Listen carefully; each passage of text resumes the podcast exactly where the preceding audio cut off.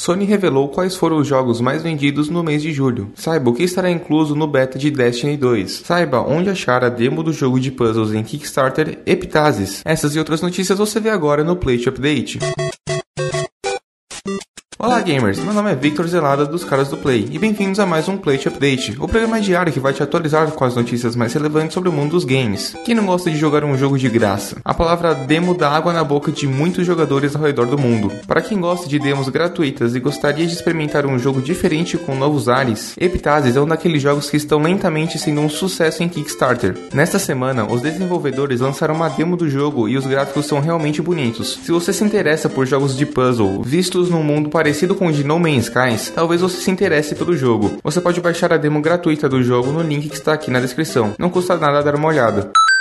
Em alguns episódios atrás, avisamos que o beta do Destiny 2 estaria disponível daqui a algumas semanas. Se você é fã do jogo original, não pode deixar de perder o beta para PC. A empresa desenvolvedora do jogo lançou ontem informações sobre o que estará incluso. Jogadores terão acesso a uma nova missão de história, o Inverted Spiral Strike, o nominho trava-língua? Além de missões multiplayers competitivas. Parece que será um beta com bastante conteúdo. Se você quiser saber mais sobre o que é preciso para participar do beta do Destiny 2, deixaremos o link na descrição para o podcast em que explicamos melhor. Lembrando que o beta fica aberto ao público a partir do dia 29, mas quem comprou em venda antecipada pode jogar a partir do dia 28. Agora vamos falar da lista dos jogos mais vendidos para PS4 do mês de julho, mas antes peço para que você deixe o seu like e acompanhe as nossas redes sociais. Os links estarão aqui na descrição.